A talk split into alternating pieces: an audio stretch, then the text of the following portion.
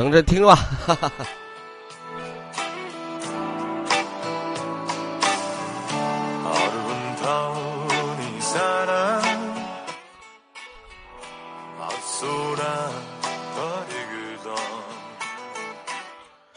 蒙语歌啊。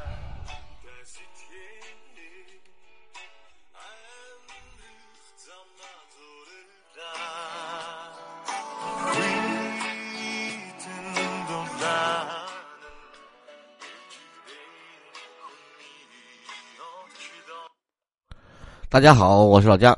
我们今天来讲一个鸟类。这个鸟类其实，呃，在我们的印象中应该是比较常见的，就是环嘛。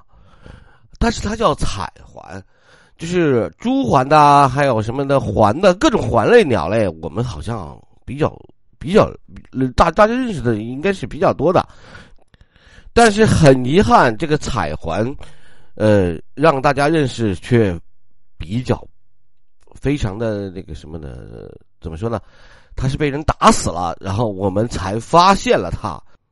不能说我们发现了他，这只只能说是，就是呃比较遗憾的，就是因为在这个四川那个泸州洛泸州啊，就是我的好朋友那个也是在泸州，他们就是看着一群白鹭啊，在那个那个湖里休息，然后呢，结果人家用鸟枪去打去了，打去了，打中了。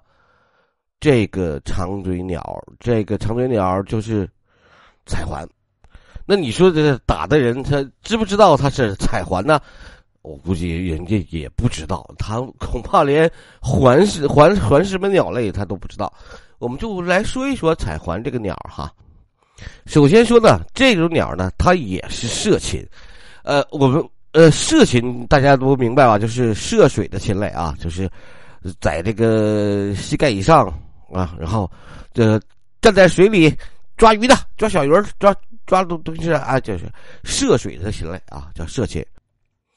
对的，大家可能跟那个想起来跟那个鹿一样，对对对对，跟它差不多，也是一个涉禽类啊。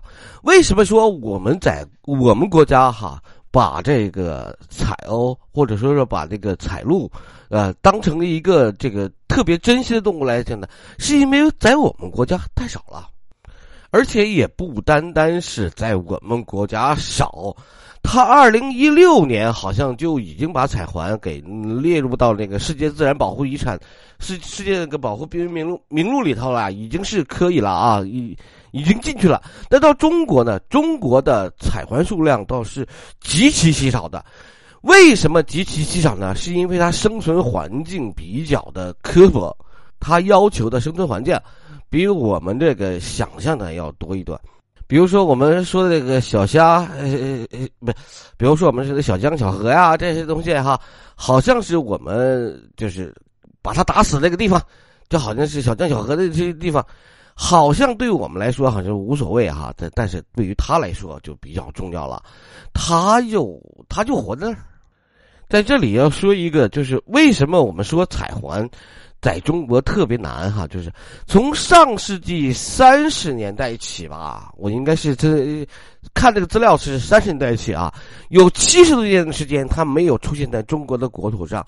按照国际标准，一个物种如果在野外五十年没有被人观察到，就是五十年没有被人任何人观察到，就会被视为野外灭绝，就是叫叫。就可以叫做野外灭绝了。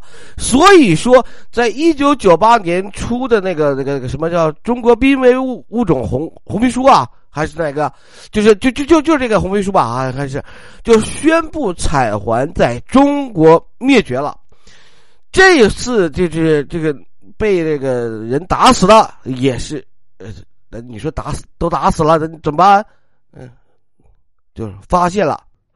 照理来说呢，中国是不缺环科鸟类的，比如说我们有那个林环，我们有红环，还有我们大家从这个跟大熊猫一样的那个这个珠环也是啊。只不过呢，彩环这个东西比较难得，它的的确确是少，少到了什么程度呢？少到了就是，呃，我们全国的就是观察观观测鸟类的爱好者们，或者是观测鸟类的志愿人员，还有观测鸟类的专业人员，我们看啊，在云南、四川、陕西、内蒙古、啊河北、新疆、湖南、山西、福建九个地方都发现了它的踪迹，但是发现它的有多少呢？哎，不到四十个。不到不到四十只，而且呢，我们还不能够，因为它本来是一个涉险又属于迁徙鸟类，万一它从那个地方飞到那个地方，那那你也不知道是是不是是不是它呀？那这个只共发现了四十只刺，就是四十个只刺。这是发现彩环最多的哈，那是二零一三年的，就是在那个云南的红河自治州。但是你说在云南红河自治州。万一它从那其他地方飞过去呢？所以说我们也没有办法把它确定为就是，呃，在这个我们只能是给它一个习惯，就是就就给它计数吧，哈，反正就是十八个，就是在云南红河有十八条